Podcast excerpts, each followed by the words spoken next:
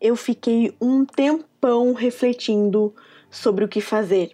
Sério, vocês não têm noção do quanto eu queimo neurônios pensando e analisando conteúdos para levar para vocês. Eu queria fazer algo especial, diferentão, uma, uma semana recheada de artes e afins. E foi então que o meu ajudante, o senhor Bruno Fernando, vulgo meu marido, me deu uma ideia de tema. É, antes de criar qualquer episódio, eu sempre converso com ele, e porque ele me dá ideias ótimas, e é ele que é a minha fonte particular de opinião. Então, Bruno, obrigada.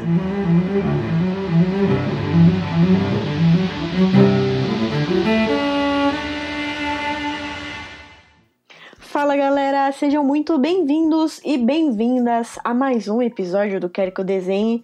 Eu sou Larissa Mercury e é com muito orgulho que hoje eu estou aqui apresentando esse podcast que dissemina arte por esse mundão afora.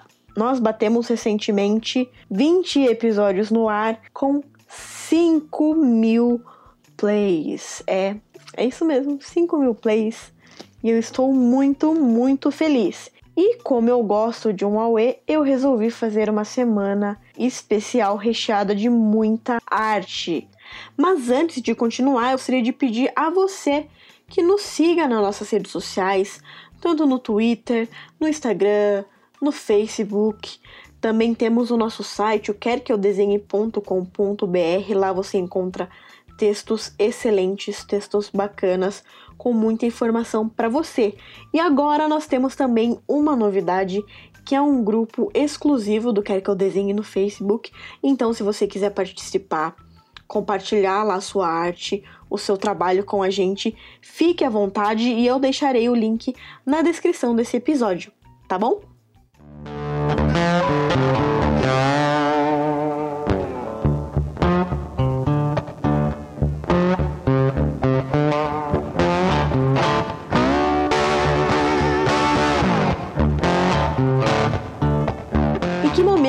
Melhor para refletir sobre os sete pecados capitais do que no meio de uma pandemia. O tema tem sido proeminente nas artes por séculos e pensando nisso eu resolvi fazer um compilado dos sete pecados pecaminosos e suas representações na arte. Então serão sete episódios dedicados ao tema: a luxúria, gula, soberba, preguiça, ira e inveja. É um episódio por dia para você se deliciar, porque afinal eu não quero pecar pelo excesso.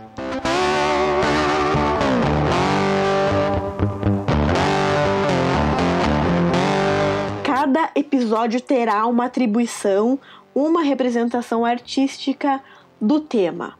Mas antes de destrinchar esse assunto nos episódios seguintes, vamos conhecer um pouquinho mais da origem desses pecados.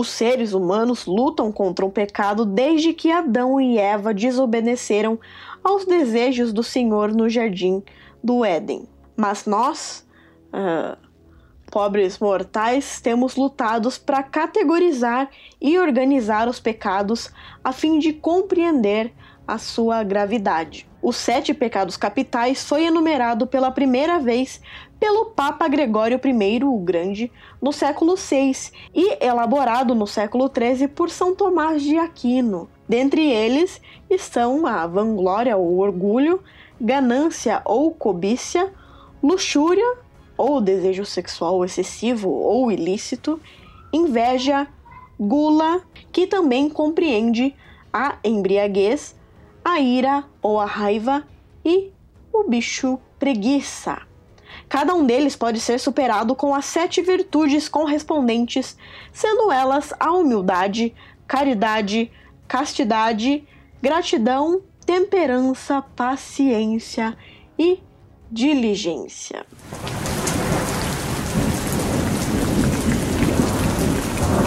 A lista atrai pelo menos alguma familiaridade, mesmo para aqueles que não são religiosos, como é o meu caso. O conceito de pecaminosidade ou distinção entre o certo e o errado remonta à linha do tempo. Então, antes mesmo do cristianismo se estabelecer como uma das maiores religiões do mundo, os pecados capitais era um tema popular tanto nas peças de moralidade, na literatura e arte da Idade Média europeia. Talvez sem surpresa, mas para sociedades que prosperaram do quarto ao primeiro milênio antes de Cristo, seus povos queriam as respostas para essas perguntas perenes, como por que, que há tanto sofrimento no mundo? Ou por que algumas pessoas possuem maiores dificuldades de vida do que outros? Esses grandes sofrimentos foi associados a penalidades arranjadas pelos deuses no céu.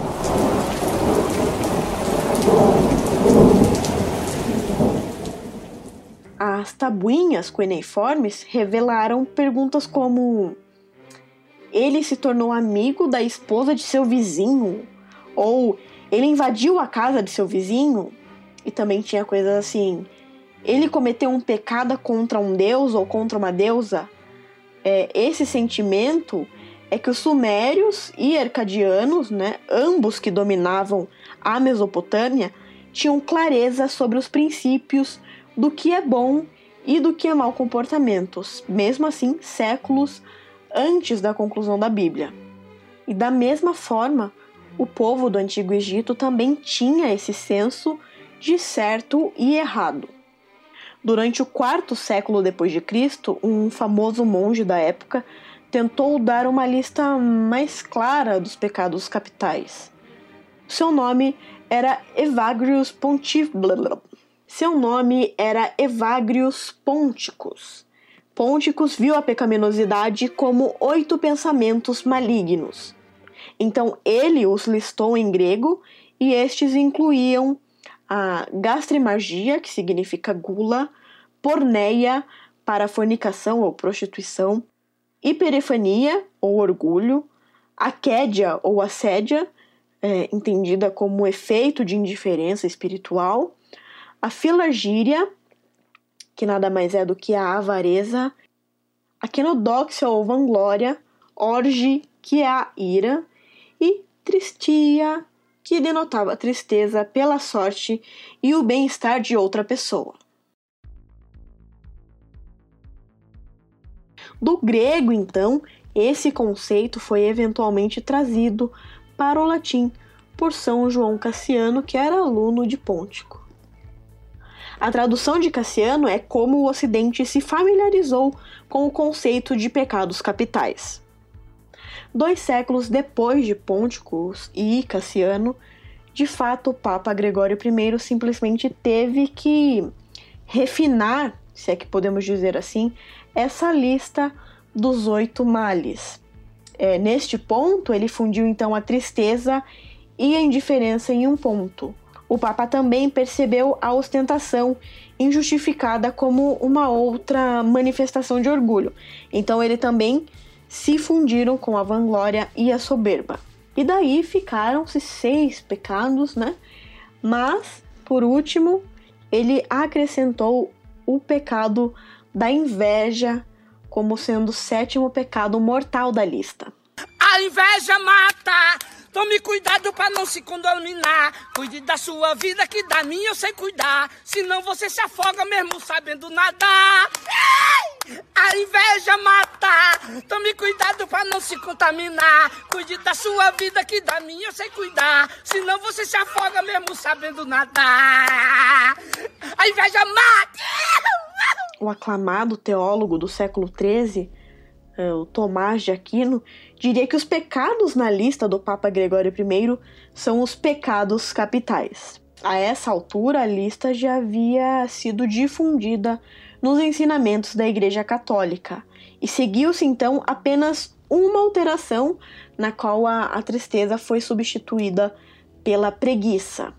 Na mesma época, no século XIII, surgiu então a obra A Divina Comédia, escrita por Dante Alighieri, É, Dante chamou esse poema de comédia. Na terminologia clássica, uma comédia é uma obra que começa na miséria ou na confusão profunda e termina na exaltação, na felicidade.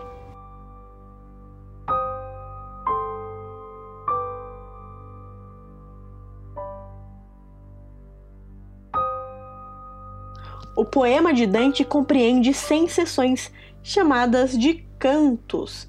É, estes são agrupados em três partes principais: o inferno, o purgatório e o paraíso. É, eu vou aqui contornar o inferno, né? Onde o Dante desabafa ao colocar numerosas figuras históricas, frequentemente seus inimigos, em atitudes de sofrimento eterno que refletem o seu julgamento vingativo sobre elas. Em vez de nos concentrarmos no inferno, uh, nós vamos focar no purgatório. É aí que ele explora a purgação progressiva do pecado e da culpa da alma humana. Antes que eu prossiga, é importante nós explorarmos alguns fundamentos sobre o ensino católico é importante entender que o purgatório é uma condição existencial ou um lugar onde os pecadores que já foram perdoados por suas transgressões é, devem resolver as penas temporais restantes por seus pecados, né, suas culpas, antes de poder entrar no estado divino do paraíso, né, com a sua experiência direta com a visão de Deus. Esta purgação ou terapia é necessária para aqueles que não completaram totalmente a sua penitência durante o tempo em que estavam vivos na Terra.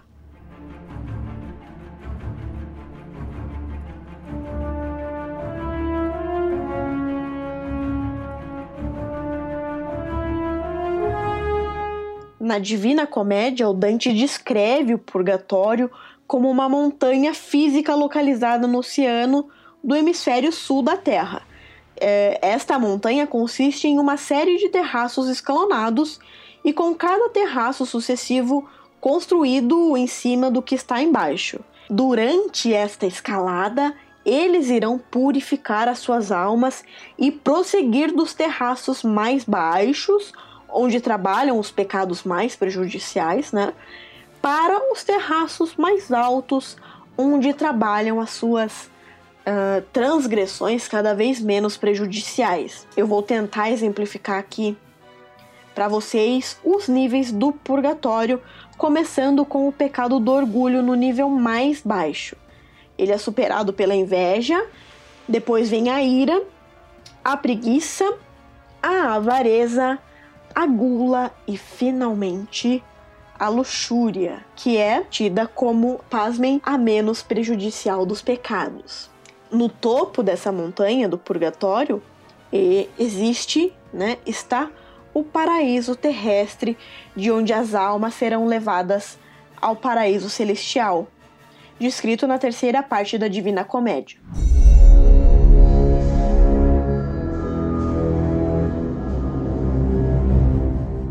É, em cada desses terraços do purgatório as almas elas devem confrontar e contemplar um exemplo da virtude específica, né? Ou remédio, que é o oposto do pecado representado naquele nível. Os estudiosos de Dantes reconhecem que a sequência de classificação indica a percepção de Dante de que os sete pecados capitais podem ser organizados em uma hierarquia de três partes. Então, a primeira são os pecados da luxúria, gula e ganância, né? Que são os exemplos de amor imoderado, demasiado, a segunda parte seria representada pelo pecado da preguiça, que é um exemplo de amor insuficiente. E a terceira e última parte seriam os pecados da ira, inveja e orgulho, que são os exemplos de amor ruim. Então, esse é a pior parte, porque é a perversão do amor em algo que se destrói. Os sete pecados capitais foram representados milhares de vezes ao longo da história da arte. Hoje nós vivemos um, um contraste totalmente diferente, um egoísmo, uma egocentricidade. Observem como a representação dos sete pecados mudou no mundo da arte e em nossa cultura ao longo desses anos, não é mesmo? Durante a próxima semana, começando na segunda-feira, nós iremos explorar, dia após o outro, cada pecado e sua representação análoga na arte. Para quem se interessar, eu deixarei o livro A Divina Comédia de Dante Alighieri no site do Quer Que Eu Desenhe com um descontão para você comprar na Amazon. Galera, não percam a maratona Quer Que Eu Desenhe sobre os sete pecados capitais nas artes. Eu tenho absoluta certeza que você vai gostar muito.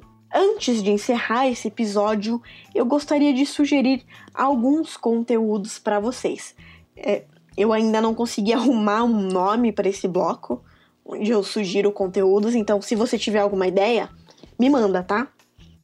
A primeira dica é um livro, é mais uma peça especificamente, de Gil Vicente, intitulada O Alto da Barca do Inferno. É, provavelmente o seu professor ou professora do ensino médio de português deve ter sugerido essa leitura em algum momento para vocês. Na peça, o Gil Vicente coloca vários personagens numa situação limite. Todos estão mortos e chega a um ponto onde há duas embarcações. Uma é chefiada pelo anjo, que conduz ao paraíso, e a outra é comandada pelo diabo e seu companheiro, que vai para o inferno. Os personagens se apresentam diante do espectador como um desfile ao fim do qual cada um terá que enfrentar o seu destino. O alto ele não tem uma estrutura definida, uh, não estando dividido em atos ou em cenas. Por isso, para facilitar a sua leitura, divide-se o alto em cenas à maneira clássica. De cada vez entra um novo personagem. A estrutura é vista pelo percurso cênico de cada personagem, que demonstra as suas ações enquanto julgado.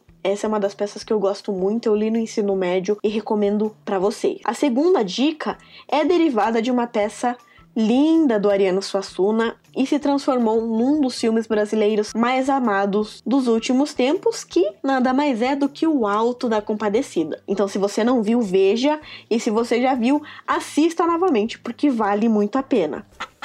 Que invenção foi essa dizer que a cachorra era do Major Antônio Moraes? Era o único jeito do padre prometer que benzia. Tem medo da riqueza do Major que se pela. Não viu a diferença antes, era que maluquice, que besteira. Agora, não vejo mal nenhum em se abençoar as criaturas de Deus. Agora é só levar a bichinha lá. E se ele descobrir? Oh, e cachorro é boi pra ter a marca do dono? Qualquer dia desse ainda se mete uma embrulhada. Eu acho é bom. O filme mostra as aventuras de João Grilo e Chicó, dois nordestinos pobres que vivem de golpes para sobreviver. Eles estão sempre, né, enganando o povo de um pequeno vilarejo no sertão da Paraíba, inclusive o temido cangaceiro Severino de Aracaju, que os persegue pela região e somente a aparição da Nossa Senhora, vulgo Fernanda Montenegro, poderá salvar esta dupla. João foi um pobre como nós, meu filho e teve que suportar as maiores dificuldades numa terra seca e pobre como a nossa. Pelejou pela vida desde menino. Passou sem sentir pela infância. Acostumou-se a pouco pão e muito suor. Na seca, comia macambeira. Bebia o sumo do xique-xique. Passava fome. E quando não podia mais, rezava. Quando a reza não dava jeito, ia se juntar a um grupo de retirantes que ia tentar sobreviver no litoral. Humilhado, derrotado, cheio de saudade. E logo que tinha notícia da chuva, pegava o caminho de volta, animava-se de novo, como se a esperança fosse uma planta que crescesse com a chuva. E quando revia sua terra, dava graças a Deus por ser um sertanejo pobre, mas corajoso e cheio de fé. Peço-lhe muito simplesmente que não o condene.